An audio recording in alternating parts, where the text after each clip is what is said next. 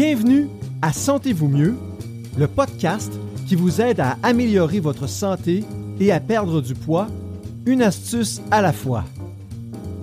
Chaque semaine, nous aborderons un sujet en lien avec la santé métabolique et la perte de poids et nous vous donnerons une astuce à essayer pour vous aider à atteindre vos objectifs. Vos hôtes sont Dr Evelyne Bourduas-Roy, médecin de famille certifié en médecine de l'obésité, et Sophie Roland, candidate à la maîtrise en nutrition humaine fondamentale et appliquée. Bonjour! Bonjour tout le monde! Dans l'épisode d'aujourd'hui, nous parlerons de la vitamine D et de son importance pour améliorer sa santé et atteindre son poids santé. En particulier, nous discuterons des symptômes de carence, des maladies associées à une carence, des facteurs qui augmentent les risques de carence, la dose à prendre et surtout comment bien prendre la vitamine D.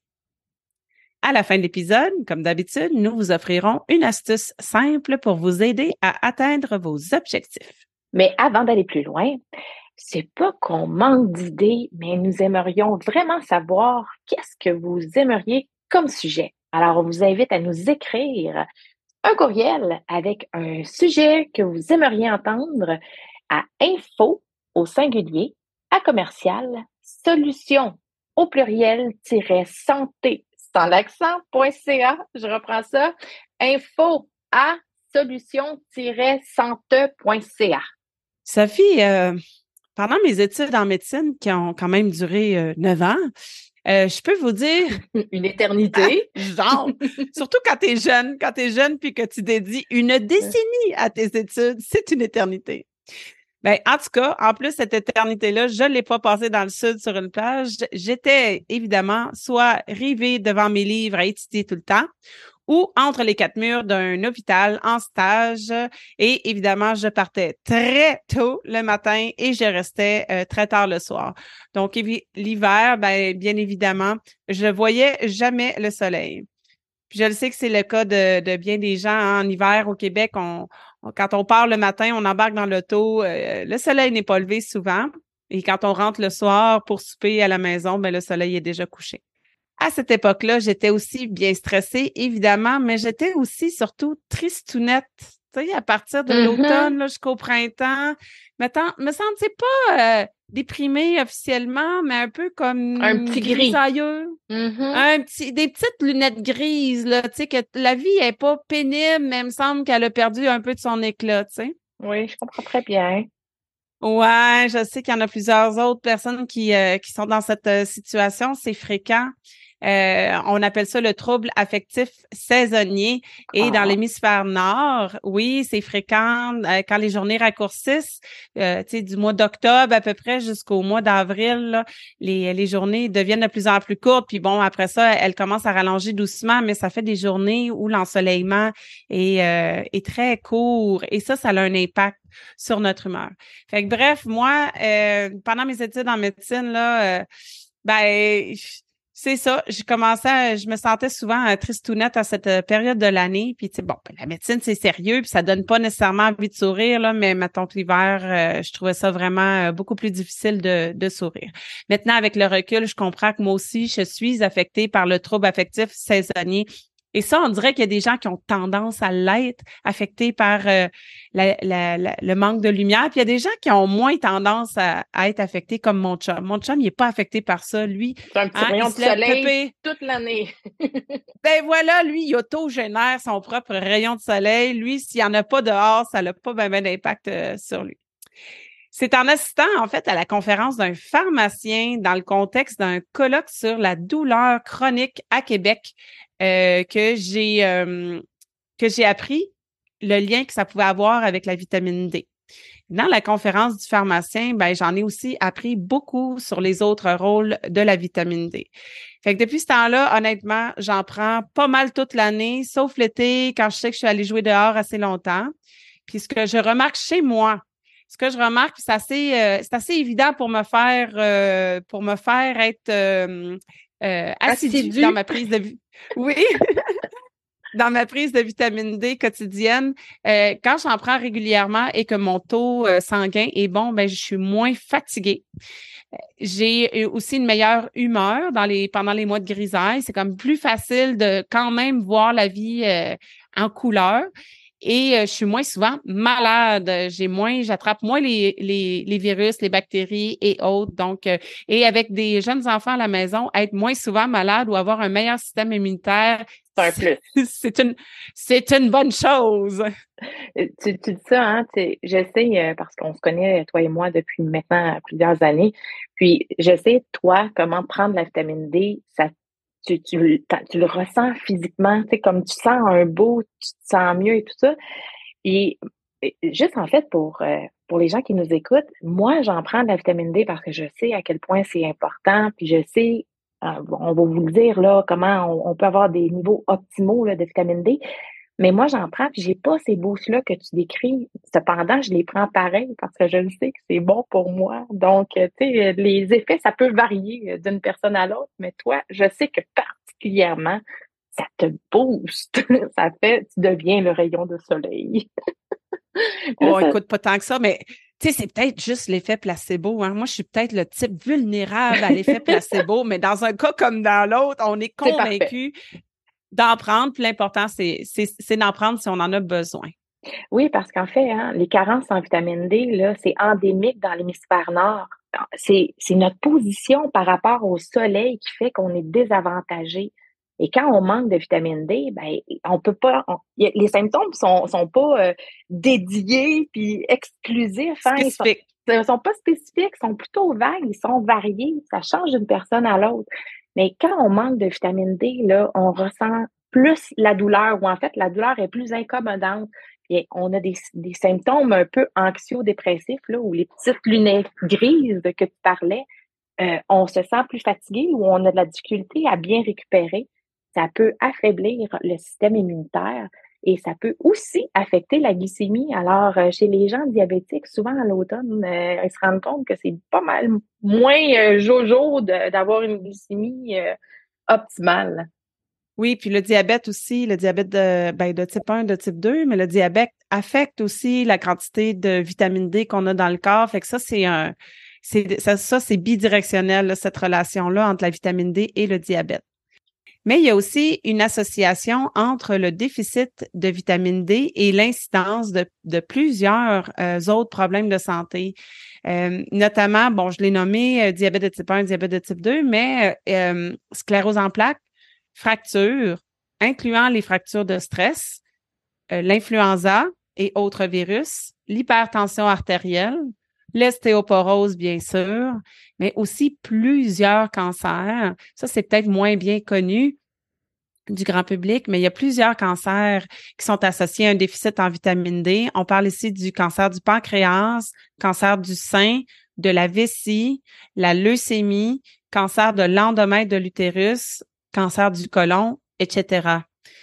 Il y a les chutes aussi, en particulier, évidemment, on parle des chutes chez les personnes âgées ou chez les personnes qui sont un peu frêles et euh, les infarctus et bien d'autres. Tu sais, hein, qu'on on appelle ça la vitamine D, mais c'est plutôt une pro-hormone.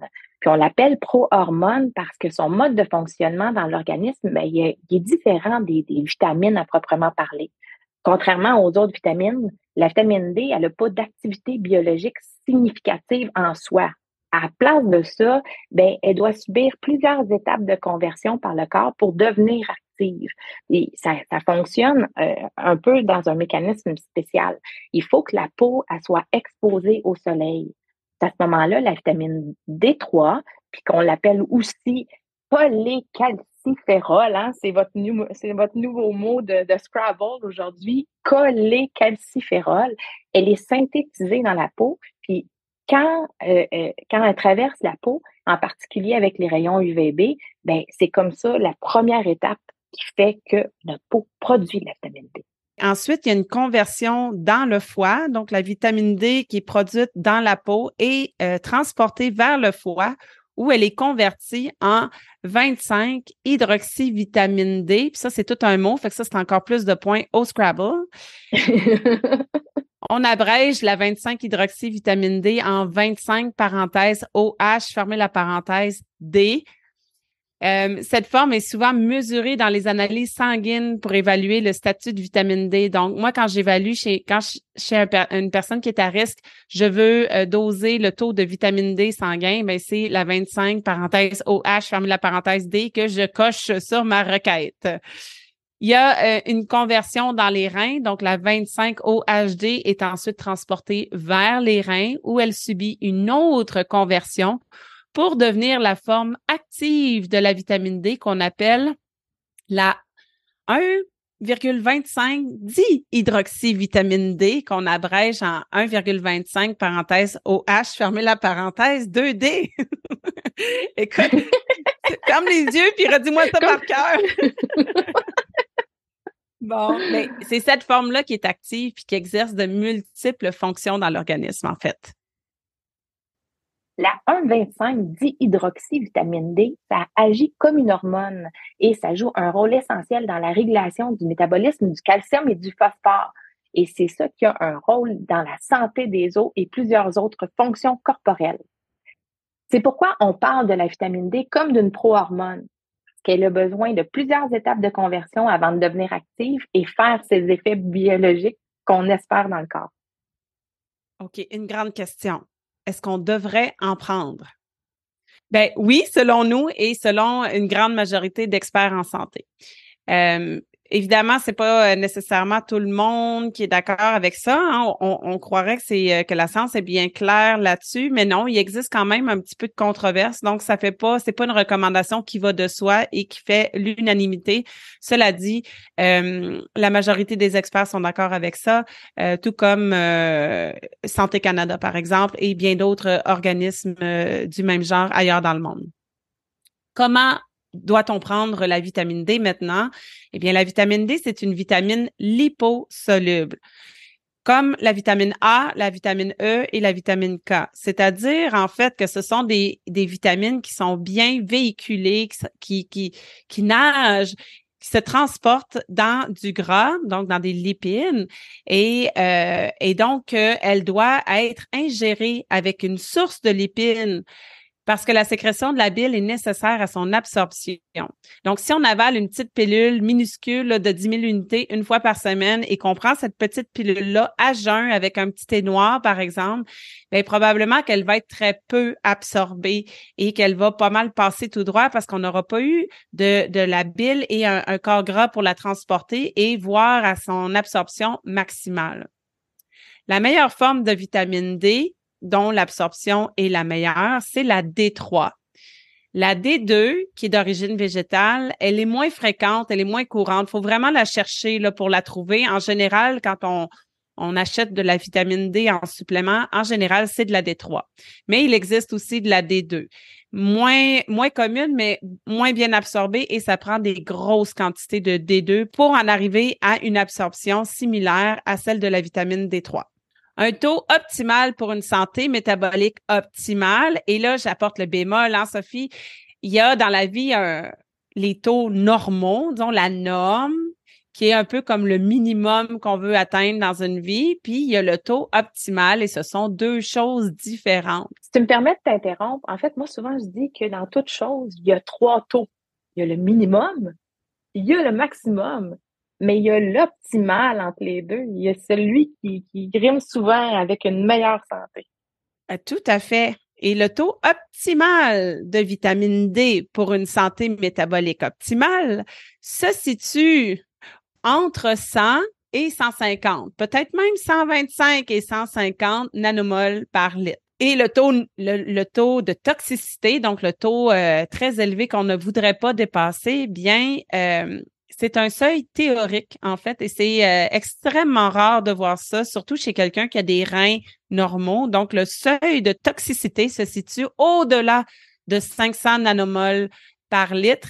Et ça, c'est extrêmement difficile euh, à obtenir parce que la, vitamine D, ben, elle s'absorbe pas très bien. Ça prend du temps avant d'augmenter son taux, etc. Et on l'utilise quand même beaucoup dans le corps. Donc, euh, moi, personnellement, professionnellement, comme, euh, comme médecin de famille, le plus haut taux que j'ai vu de toute ma carrière, je pense que c'était juste en dessous de 200.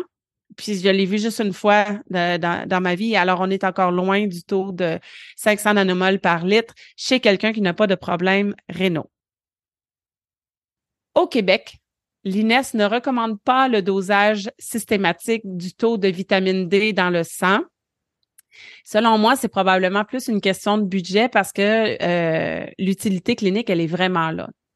La dose quotidienne qui est requise dépend de plusieurs facteurs, donc c'est à discuter avec son professionnel de la santé, mais voici les grandes lignes grosso modo. En fait, plus on habite au nord, plus il faut minimalement entre octobre et avril en prendre parce que comme je l'expliquais tantôt, notre position par rapport au soleil euh, nous désavantage. Hein. On ne peut pas ramasser un rayon de soleil pour que notre peau puisse l'absorber, que ça soit envoyé au rein et au foie pour le pouvoir le, convertir dans une pro-hormone qui est active. Et, on, le sait, hein, pour passer du temps au soleil, et c'est pas à l'automne, en fait. nos quatre saisons font en sorte que l'été dure très, très peu longtemps. Euh, si votre taux est actuellement bas, ben, il faut ajuster la dose à la hausse et la, plus votre taux est bas plus la remontée va être longue et sur plusieurs mois. Tu disais, Evelyne, euh, que la, vitamine D montait pas rapidement. Effectivement, hein, euh, on, a partagé beaucoup de temps ensemble dans, avec on a, on a une expérience clinique commune. Hein. on a vu beaucoup de gens qui, qui faisaient faire des, des évaluations leur niveau de vitamine D. Et même en la prenant soigneusement avec un corps gras, ça monte très, très, très lentement. Alors, plus la carence est grande et plus il faut être patient pour s'attendre à la voir remonter. Plus on a la peau foncée et moins on, métabolise bien la vitamine D. Donc, ça aussi, c'est un facteur qui influence nos niveaux de vitamine D. Aussi, euh, si on est toujours couvert, hein, si on a tendance à tout le temps porter des manches longues, porter des pantalons longs, par exemple, bien, plus on va devoir augmenter la dose. Pensez ici aux enfants et aux femmes voilées. Les femmes voilées ont fait l'objet de beaucoup d'études en Europe euh, concernant la carence en vitamine D. Si on a de la malabsorption intestinale, par exemple la maladie cœliaque ou d'autres maladies inflammatoires intestinales, bien ça, ça peut affecter l'absorption de la vitamine D qu'on décide de prendre. Selon le gouvernement du Québec, il y a aussi les comorbidités suivantes qui peuvent affecter le, taux, l'absorption ou le taux sanguin de vitamine D. Donc, on parle de surplus pondéral, de faible exposition au soleil, d'apport réduit en vitamine D, d'alimentation végane ou végétalienne, de stress chronique et de maladies chroniques comme le syndrome métabolique, le diabète de type 2, l'hypertension artérielle, la maladie du foie gras, etc. Si on a déjà de l'ostéoporose qui est bien connue ou on a des euh, multiples fractures de stress, des fractures à répétition, et si on a une maladie auto-immune comme le diabète de type 1, la thyroïdite d'Hashimoto, qui est de l'hypothyroïdie, la polyarthrite rhumatoïde, le lupus, etc. Dis-moi donc, Evelyne, c'est quoi la dose recommandée? Excellente question, Sophie. Écoute, la dose recommandée ne fait pas l'unanimité euh, au pays. Hein. L'Ontario est un peu plus généreuse que le Québec en moyenne. Euh, Québec s'entend pas nécessairement avec euh, le Canada, mais ça, c'est pas nouveau. Et donc, on pourrait dire quand même, grosso modo, en, santé métabolique, nous, ce qu'on préfère euh, utiliser comme dose de départ chez les adultes, c'est environ 2000 unités internationales par jour, pris avec un corps gras, mais c'est bien sûr à ajuster selon le taux actuel et le contexte de chacun. Chez les enfants, maintenant, les recommandations tournent autour de entre 400 et 800 unités internationales par jour, encore là, selon le contexte. Nous sommes maintenant rendus à l'astuce du jour. Euh, nous sommes au mois d'octobre et nous sommes dans l'hémisphère nord. Donc, euh, personnellement et collectivement, il faudrait s'assurer de ne pas être en carence de vitamine D et ça dans un but de prévention. La vitamine D, si on décide de la prendre, doit toujours être prise avec une source de gras pour être bien absorbée Et on peut même les combiner avec des capsules d'oméga 3 qui, ça, Evelyne, me fait le plus grand bien. On peut aussi prendre avec une cuillère d'huile d'olive ou un repas, tout simplement, qui contient des lipides. Les messages clés de cet épisode. Dans l'hémisphère nord, nous sommes très à risque de développer des carences en vitamine D en raison de l'hiver et de notre latitude.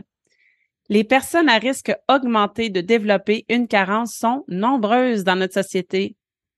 Et la vitamine D agit comme une hormone et a de multiples fonctions dans le corps humain, notamment pour le système immunitaire. Nous aimerions vous rappeler que nous sommes très impatients de recevoir vos idées de sujets pour nos prochains podcasts. Alors, envoyez-nous un courriel à info solution-sante.ca, info au singulier, solution au pluriel.